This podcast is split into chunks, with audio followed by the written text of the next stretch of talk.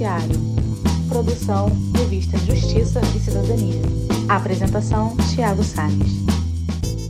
Seja bem-vindo de volta ao episódio Mitos e Verdades na Pandemia, com a participação da médica especialista em medicina intensiva, a doutora Ludmila Jar, e da presidente eleita da Sociedade Brasileira de Pneumologia, doutora Margarete Dalcon. Com a palavra, o nosso mediador nesse debate, o ministro Luiz Felipe Salomão. Doutora Margarete, são poucos países no mundo que fazem, que têm a capacidade de fazer a vacina, né? A nossa é, Fundação Oswaldo Cruz é um é, é assim motivo de muito orgulho para nós e está produzindo. Qual a capacidade hoje? Quantas vacinas já produziu? Quantas já entregou? Só a fundação. É, no Brasil inteiro, quantas nós já produzimos? E mais, tem alguma vacina que é melhor do que a outra? Bem objetivamente. Olha, ministro, nós produzimos. Sim, a América Latina toda tem dois institutos que são capazes de produzir vacina e IFA, inclusive, que é um insumo farmacêutico ativo, que são a Fundação Oswaldo Cruz e o Instituto Butantan, em São Paulo. São os dois únicos. A nossa intenção é que o Brasil ganhe autonomia e que nós possamos suprir o país e, inclusive, os nossos países vizinhos da América Latina. Essa é a clara intenção da nossa independência, não apenas nacional. Né? A Fundação Oswaldo Cruz produziu até esse momento da vacina modelo Oxford AstraZeneca, que passará a ser chamada AstraZeneca Fiocruz, é, já com o IFA brasileiro, entregou até o momento 56 é, milhões de doses. O Butantan, se eu não estou sendo precisa, é, mas eu, eu tenho impressão que, pelos dados do Ministério, são 49 milhões de vacinas e recebemos 5 milhões e pouco da doação da vacina da Pfizer ou da compra da vacina da Pfizer até o momento. Então, temos aproximadamente 110 milhões de vacinas, das quais, até onde eu saiba, pelo dado do Ministério da Saúde, foram aplicados 80% dessas vacinas. O que nós precisamos, ministro, é manter uma consistência de produção, coisa que a Fiocruz poderá fazer recebendo os IFAs, né, esses lotes de IFA como nós estamos recebendo, entregando uma média de 5 a 6 milhões de doses por mês, nós precisamos assegurar que a população compareça para a segunda dose, que é algo que nos preocupa enormemente, né? lembrando que todas as vacinas que nós temos foram concebidas para aplicação em duas doses, então de nada adianta tomar apenas uma dose, né? tem que ser seguido esse calendário é importante e essa é, e nós temos aí essa informação do Ministério da Saúde de que até o final do ano teríamos algumas centenas de milhões de vacinas, o que daria uma, uma cobertura bastante considerável para o Brasil. Porém, a minha posição, e eu já externei várias vezes, é que esse ritmo de vacinação no Brasil ele não é o ritmo de vacinação desejado. Para que nós realmente interceptemos a doença, nós diminuirmos, diminuamos casos graves, internações, etc., nós precisaríamos estar vacinando diariamente 2, 2 milhões de pessoas e não, eventualmente, alcançamos um dia ou dois, 2 milhões.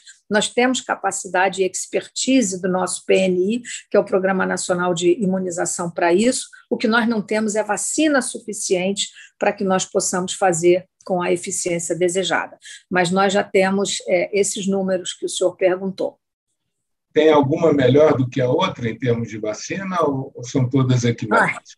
Ministro Salomão, eu tenho dito essa frase, aliás, muitos de nós dissemos que vacina boa é a vacina no braço, né? qualquer que seja ela. Né? Então, assim, as vacinas são diferentes, elas são diferentes nos resultados de fase 3 alcançados, e na vida real, o que nós imaginamos é que todas elas alcancem ou assegurem algum grau de proteção, que não seja 100%. Não existe vacina nenhuma, nem das que nós já temos hoje em uso, né? o Brasil tem 16 vacinas oferecidas graciosamente pelo SUS, que é uma coisa extraordinária, né? uma situação quase única no mundo. Né? Então, assim, nenhuma delas tem proteção de 100%. O que, que assegura realmente proteção? É muita gente vacinada, ao mesmo tempo e a diminuição da transmissão daquele agente etiológico na comunidade. É isso. Então, todas as vacinas são boas, né? Então, é como eu disse ao senhor, não vale a pena que nós aqui fiquemos explicando eficácia. Eficácia interessa para pesquisador quando a gente está analisando o dado. Para nós, para a população, interessa efetividade, mundo real, taxa de pessoas vacinadas e diminuir a transmissão. É isso que eu acho que é mais importante. Obrigado, doutora Margarete, bem esclarecedor. Doutora Ludmila, do ponto de vista do direito, é claro que nós vamos olhar essa questão pelo ângulo do direito penal, porque vamos olhar se houve malversação de recursos por parte dos gestores. A doutora Margarete já sinalizou é, os equívocos no início dessa, dessas aquisições por parte do poder público. O direito vai olhar também, além desse aspecto punitivo, vai olhar também para a questão dos contratos, né, dos contratos que as pessoas celebraram, porque nós temos uma, uma técnica em direito que nós dizemos, olha, se houve um caso fortuito ou de força maior, não há mais obrigação de cumprimento do contrato. Qualquer que seja esse contrato, um empréstimo bancário, uma venda de uma casa, uma, uma venda de um veículo, se houve um caso fortuito ou uma força maior, rompe a obrigação do contrato. Quais são os exemplos clássicos de caso fortuito ou força maior? É uma tragédia, um, um acidente, é, é, um acidente de, é, climático, um acidente aéreo, por exemplo, um acidente ambiental. Todos esses são casos fortuitos ou de força maior. O estado da arte hoje do direito, ainda não chegaram esses casos de pandemia aos tribunais superiores, tem muita jurisprudência já criada. O Brasil é um dos países que mais editou legislação no mundo sobre pandemia. E é, um, e é um dos países, seguramente, que as cortes superiores, o Supremo e o STJ, mais fizeram intervenção nessa área. Mas ainda não chegamos a uma conclusão, a doutrina, a jurisprudência, se essa pandemia é um caso fortuito ou de força maior. Por quê? Porque nessas hipóteses, o que mais caracteriza a impossibilidade do cumprimento do contrato é se é uma uma tragédia passageira, temporária ou não. Esse é o ponto central que vai justificar a aplicação ou não dessa teoria. Alguns casos de obrigação de fazer, que, tem, que tinham data no período da pandemia, claro que esses foram atingidos pelo caso fortuito ou força maior. Se alguém tinha que entregar alguma fazer alguma obrigação é, naquele período com a pandemia e se ainda contraiu a doença, é claro que ali está caracterizado esse impedimento. Mas normalmente nas obrigações de pagar, nas obrigações de não fazer, isso não tem impacto naquele período. O que vai caracterizar a aplicação dessa teoria para nós é se era passageira ou não, se era contornável ou não essa pandemia para justificar a aplicação dessa teoria. O que, é que nós podemos dizer, doutora Ludmila, em termos de tempo? Essa pandemia veio para ficar, ela é passageira e nós vamos voltar ao nosso normal, ou nós nunca mais vamos voltar ao nosso normal? Como vai ser isso? Isso sugere para nós, ministro, é que a gente vive no Brasil hoje picos né, e ondas de aumento de número de pacientes infectados, de aumento de número de pacientes hospitalizados, de aumento de número de mortes. É bem possível que a gente consiga controlar isso, uma vez que a gente modificou o nosso comportamento e vai continuar modificando, uma vez que a gente vai conseguir alcançar uma cobertura vacinal ampla nos próximos meses. Mas, teoricamente, o que nós hoje esperamos é que essa pandemia ela não vai ter é, uma eliminação e que a gente vai conviver com essa virose, com eventuais elevações do número de casos, e a gente contém, com eventuais novas variantes, como já chamou a atenção a doutora Margarete. Então, é possível que a gente consiga reduzir é, de uma maneira significante o número basal de casos, a média diária do número de mortes, mas que a, a expectativa de nós eliminarmos por completo essa doença, ela é muito pequena, a gente não espera isso, e por isso que acho que a gente tem que transformar não só a saúde, mas também ter um plano é, legal, um plano científico e um plano epidemiológico para que a gente consiga readequar a vida da sociedade em função de uma doença que possivelmente não será eliminada nos próximos meses. É o que a gente espera expecta hoje. Ótimo, muito obrigado. Doutora Margarete, quer completar? É, se me permite, ministro, fazer um comentário, né? sem dúvida nenhuma, né? nós, eh, em algum momento da, da minha vida eu também fui gestora, né? E enfim, eu conheço um pouco, né, dessa a lei 8666, né? Algumas exceções que numa situação é, de epidemia ou numa situação de emergência, como o senhor também aludiu, podem ser usadas. Agora, o fato é, ministro, é que esses mecanismos foram usados de novo de maneira equivocada. Né? Quando alguém decide que vai usar uma exceção, um mecanismo jurídico que respalde a exceção, porque é uma situação epidêmica, e faz uma compra é, de não sei centenas de respiradores, por exemplo, de modelo inadequado, que para nada serviram, que hoje são sucata em vários locais, e que nós vimos que isso poderia ter sido feito de outra maneira se a comunidade acadêmica tivesse sido ouvida de maneira adequada, se alguém que entende do assunto tivesse é, digamos assim, albergado é, essas orientações ou, ou, dado suporte a isso, isso não foi feito assim.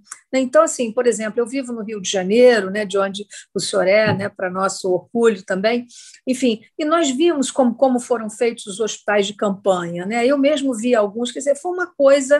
Né? Então, isso serviu para quê? Isso não serviu para dar impacto sobre a mortalidade, ao contrário, né? há hospitais de campanha aqui em que a mortalidade de pacientes internados foi de 70%. Então, assim, é algo impensável, impensável para nós médicos. Então, isso é, não, não era essa a conduta adequada. A conduta adequada teria sido né, orientar a população, as pessoas em casa serem orientadas à utilização da tecnologia para suavizar a doença, é, telemedicina, fornecimento de telefones celulares, de oxímetro, coisas que teriam tido um impacto sobre o sistema de saúde, muito relevante naquele primeiro momento, como até hoje são. Né? Hoje, é, como eu disse ao senhor, a nossa curva de aprendizado é muito intensa nesse aspecto. Então, sem dúvida, né, eu acho que a questão que o senhor coloca, né, nunca a medicina e o direito estiveram tão próximos como nessa convivência compulsória que a epidemia da Covid-19 gerou entre nós. Então, é, nós sempre que pensamos numa decisão ou numa recomendação, né, quando nós, eu várias vezes, certamente a Ludmila também, muitos colegas daqui de São Paulo foram instados a se manifestar, por exemplo, no período difícil quanto à reabertura das escolas, e nós vamos revisando os nossos conceitos. Eu mesmo me manifestei junto ao Ministério Público de São Paulo, do Rio de Janeiro, dizendo não pode abrir escola naquele momento. Hoje, nas condições atuais, o custo social das crianças fora da escola é de tal ordem desastroso que nós já estamos dizendo, bom, tem que vacinar agora os jovens, que é a tese que eu venho defendendo de maneira veemente, nós precisamos vacinar os jovens, que são aqueles responsáveis pela grande mobilidade social, que pegam ônibus, que pegam trem, metrô, etc., quer dizer, se pegam transporte coletivo em condições de fiscalização zero, como nós sabemos, né? então, assim, isso é outra questão que precisaria, a meu juízo, de ter uma intervenção, não pode os transportes coletivos funcionarem assim, né? E, e, e assim, então é, é, é, isso que eu estou dizendo, essa, essa é, intimidade compulsória que nós estamos vivendo, ministro, ela é absolutamente inevitável a meu juízo. E ela é muito salutar, porque nós, nós aprendemos, cada vez que eu consulto alguém, o, o, o que, que é melhor, como é melhor dizer, assim, é sempre um grande aprendizado, eu só tenho a agradecer. Obrigado, o nosso tempo está chegando no fim. É, assim, infelizmente, porque muito, como eu disse, para a gente perguntar, para a gente se interar. Eu queria agora, para as considerações finais, se puderem, tanto a doutora Ludmila quanto a doutora Margarete, agregar como como está o panorama no mundo, né? Como é que a gente vê essa coisa? Quando é que a gente pode ter no horizonte aí um retorno às viagens normais, tráfico normal das pessoas, quando se é que a gente pode ter isso no horizonte, né? E também como a pessoa, é, como nós é, brasileiros podemos nos informar corretamente sobre é, o andamento do tratamento, o andamento das vacinas, qual é o melhor canal para uma boa informação. Vou começar com a doutora Ludmila. Ministro, obrigada mais uma vez por essa oportunidade. Eu queria comentar um pouco sobre a questão de nós termos esperança de que a gente vai passar por isso e vai voltar à nossa vida. É, nós temos certeza que nós voltaremos à nossa vida, que a sociedade vai ser reconstruída. Claro que vai ser reconstruída com algumas sequelas, com algumas coisas que vão ter ficado para trás e com uma modificação é, que nós deveremos fazer nas nossas vidas para que a gente tenha um futuro melhor. Lembrando que essas viroses elas são fruto de um desagrado muito grande que fazemos ao meio ambiente, da questão é, da pressão que os organismos vão sofrendo na medida que aumentam as resistências, as doenças, as infecções bacterianas. Então, não há dúvida que nós deveremos estar prontos para eventuais novas pandemias. Então, é claro que nós temos esperança que nós controlaremos a pandemia pela Covid-19. Acho que a grande expectativa que temos é realmente com a ampliação da cobertura vacinal da população, e a gente espera, e depois a doutora Margarete vai nos falar de uma maneira mais precisa, que até o final do ano a gente consiga vacinar a maioria da nossa população, e a partir daí, nós deveremos sim continuar com algumas regras de vida distintas do que tínhamos 15 meses atrás, mas aos poucos a gente deverá voltar à nossa normalidade social, a trafegar, a viajar, dentro, obviamente, de regras de observação, é, de uma vigilância maior, que realmente essa doença mudou o mundo e mostrou para nós que nós poderemos ainda viver outros desafios. Acho que chama atenção também a questão do meio ambiente e de como o homem vem tratando a natureza e boa parte dessas pandemias elas são fruto de um desgaste, de uma má preservação e isso chama atenção para uma mudança de política nacional e internacional, de uma maior articulação no sentido de preservar o meio ambiente. Acho que isso é fundamental. Sobre as fake news e de onde vem a ciência, de onde vem as informações, acho que aprendemos demais com essa doença. Fomos vítimas de um conhecimento ah, disseminado de uma maneira equivocada por fontes indevidas. Nós hoje ministro, falamos da medicina baseada em evidências científicas há algumas décadas. No início da medicina hipocrática, a gente fazia previsões, a gente falava que era uma medicina de expectativas. E nas últimas décadas isso mudou, porque a ciência veio ser confirmada como realmente a grande gestora ah, dos sistemas biológicos. Então, hoje, quando a gente fala medicina baseada em evidências, nós médicos, nós profissionais da saúde, deveremos aplicar ao nosso paciente, ao cidadão, à população, aquilo que tem comprovação científica evidente, aquilo que demonstrou superioridade de benefício em relação a risco. Quando nós não temos isso, nós estamos falando em pesquisa, nós estamos falando em investigação científica. E não raramente os pacientes estão participando de pesquisas, desde que com termo de consentimento livre esclarecido, dentro do que é legal de uma investigação científica. Então, mais uma vez, a gente precisa realmente é, reconhecer que a ciência tem que ser gestora da crise e dos sistemas biológicos, e da saúde, e da educação. Então, a ciência realmente tem que ser resgatada no nosso país, como centralizador da tomada das decisões. Se nós tivéssemos feito isso desde o início, esse desgaste todo poderia ter sido evitado, provavelmente milhares de vidas poderiam ter sido poupadas. Então, mais uma vez, de onde vem a informação? A informação vem da ciência, vem dos cientistas, vem das universidades, que eu reitero, como as universidades têm sido esquecidas dentro do nosso país, a universidade tem que ter um papel maior na sociedade civil, ela tem que participar das decisões das políticas públicas de saúde, então, nesse momento, a universidade é chamada para uma guerra, mas a universidade já tem que ser partícipe ativo das transformações da sociedade.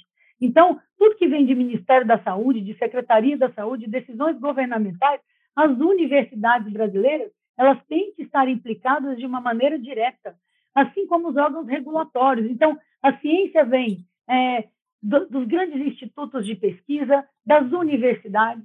Mais uma vez, eu queria dar uma passada rápida na questão financiamento da pesquisa, que nós perdemos tanto nos últimos anos.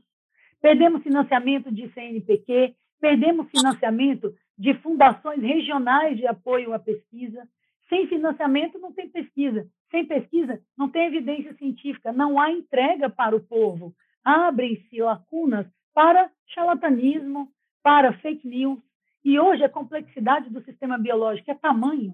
Eu tenho a medicina baseada em evidência, eu já sei o que funciona, mas também existem as reações individuais. Por isso hoje a gente fala de uma medicina personalizada, integrada, que precisa ser transformada desde o início, as faculdades de medicina, o ensino, a educação. Eu não vejo uma possibilidade de nós modificarmos esse cenário se educação, saúde e inovação tecnológica não está muito imbricadas, que realmente é uma sociedade que precisa transformação. Acho que, mais uma vez, a resposta vem dos organismos científicos, dos órgãos regulatórios, desde que a ciência seja reconhecida como a grande gestora da pandemia, do sistema biológico, da saúde e da transformação de uma nação. Muito obrigado, doutora Ludmila. Muito obrigado mesmo pela, pela sua participação, pelos esclarecimentos muito precisos que nós tivemos nesse curto, mas intenso eh, debate entre nós.